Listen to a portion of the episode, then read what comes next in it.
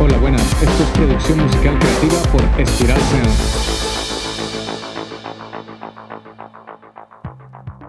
La música siempre crea una conexión muy poderosa en las personas con otras realidades, culturas y emociones. Con este podcast entenderás este arte a través de la producción musical, la ingeniería de sonido y la mezcla de audio. También te ayudaremos a desbloquear tu creatividad y a diseñar una estrategia para que generar ingresos con la música y que puedas tomar decisiones más acertadas y profesionales durante la creación musical. Hola, soy Ciro Galvis y a petición del público voy a hacer este análisis de una canción que está en las listas top, top, top del mundo. Se llama Ella Baila Sola, de los artistas Eslabón Armado y Peso Pluma. Estos manes se especializan en los recientemente famosos corridos tumbados, un subgénero de la música regional mexicana. Su estilo es mezclar la música urbana como el trap con sonidos acústicos de guitarra, trompetas, trombones, o sea, los metales, lo que en inglés se llama brass. Yo no conocía a estos artistas, es más, la primera canción que escucho es la que analizaré hoy y vamos a ver qué pasa. Peso Pluma hizo una buena colaboración con el grupo Eslabón Armado, porque consiguieron posicionar esta canción en las listas más top del mundo. Esto es un hito. Cabe aclarar que el videoclip a día de hoy tiene más de 162 millones de visualizaciones en YouTube. Y como siempre, hago el disclaimer de que no voy a incluir partes de la canción original para no infringir el tema de copyright, derechos de autor. Y ahora sí, comenzamos. La canción fue escrita por Pedro Tobar y producida por Pedro Tobar y Edgar Rodríguez. Edgar Rodríguez ayudó a producir el álbum de Eslabón Armado que se llama Desvelado. Te dejo un enlace del Instagram del productor por si quieres chismosear un poco. La canción tiene una duración de 2 minutos y 45 segundos. Está pensada en tiempos bastante comerciales.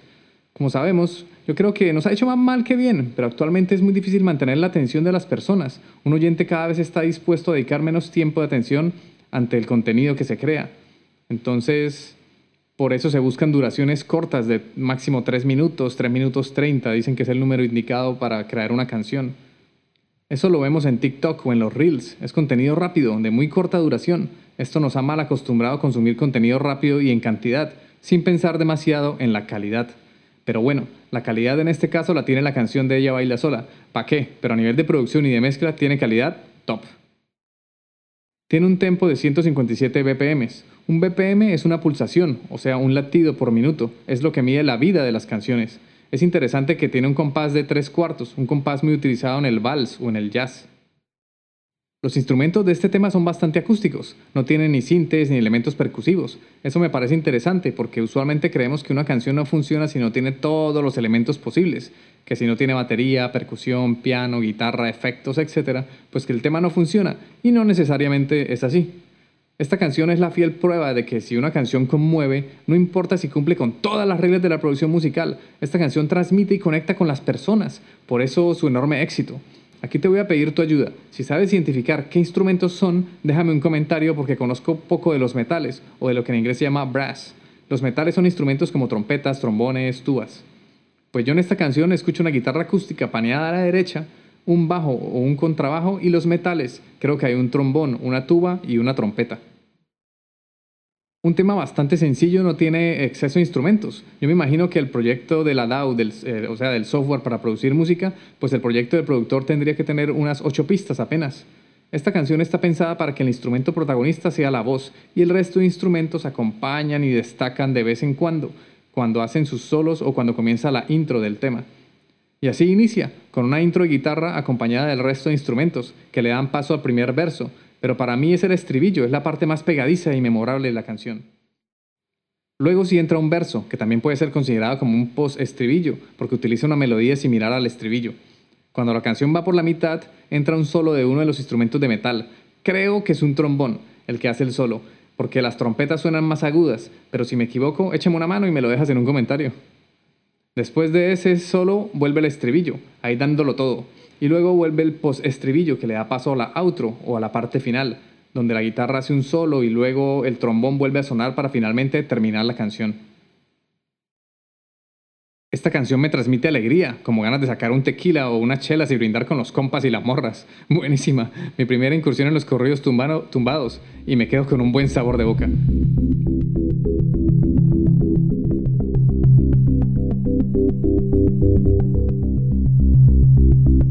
Si te ha gustado este episodio y quieres conseguir un sonido profesional para que puedas impactar a millones de personas, ve a espiralsound.com. No olvides suscribirte a nuestra newsletter sobre producción musical, desbloqueo creativo y empresa musical, además de valorar con 5 estrellas este podcast. Durante nuestros podcasts te iré mostrando lo que hago como productor e ingeniero.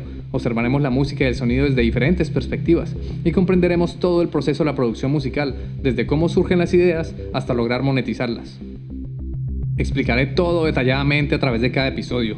Si no quieres perderte esta información filtrada, no como suele pasar en internet, que encontramos de todo, todo, todo, pero es una locura poder iniciar con la música entre tantas técnicas, trucos y secretos que hacen magia, entre comillas, para sonar bien cuando esto no va de magia ni de secretos, sino de tener conocimiento ordenado y estructurado. Se trata de aprendizaje y formación, de seguir un paso a paso e interiorizarlo con la práctica, y así podrás conseguir un sonido profesional. Y no solo basta con sonar bien, también tenemos que desbloquear nuestra creatividad y diseñar una estrategia que nos permita generar ingresos con la música. Entonces, si no te quieres perder esta información, suscríbete al podcast y también a la newsletter en spiralsound.com, donde además de darte todo este contenido gratis, también te haré recomendaciones sobre grupos, artistas, plugins, técnicas de mezcla, técnicas de producción y formación para profesionalizar tu proyecto musical.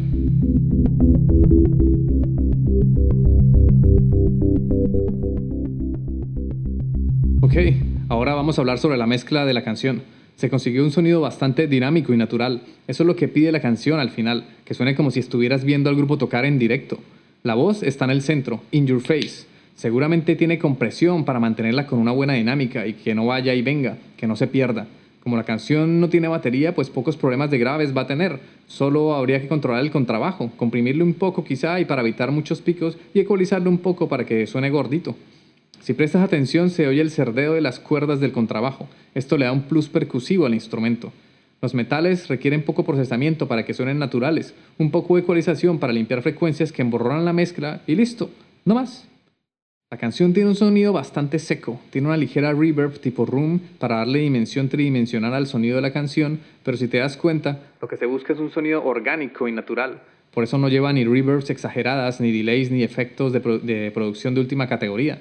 Sea, no es una producción así que va con toda, como así con todas las armas de batalla y quiere romperlo todo. No, es una producción más bien relajadita, controladita, orgánica, que suene como si estuviera en directo el grupo. Esto es lo que más me gusta de la canción, su naturalidad. Y una vez más, fiel prueba de que si, si, una canción conmueve, no importa su género ni tanta vaina de producción, mezcla y mastering, si la, canción, si la canción funciona antes de grabarla, mezclar y masterizarla, listo, ya se ganó la batalla. La letra de la canción la, analizaré poco porque trata sobre el protagonista que se enamora de una morra. Se refiere a una mujer, así le dicen en México a las mujeres, las morras, y los morros, los chicos.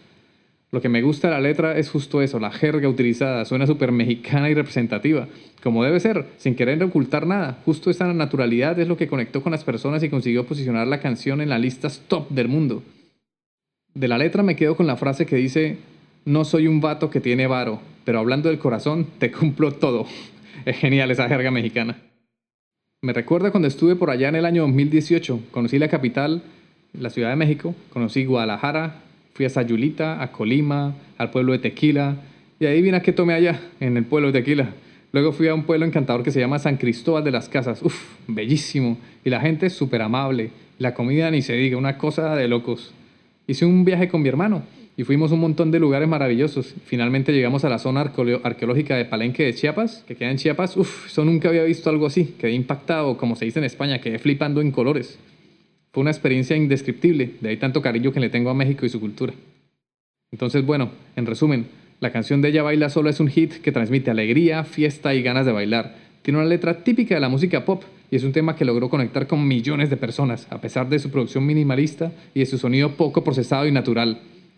Ahora solo me queda invitarte a que escuches la canción, si todavía no la has escuchado y me cuentes tu opinión. Nos vemos en el próximo episodio. Chao, un abrazo gigante.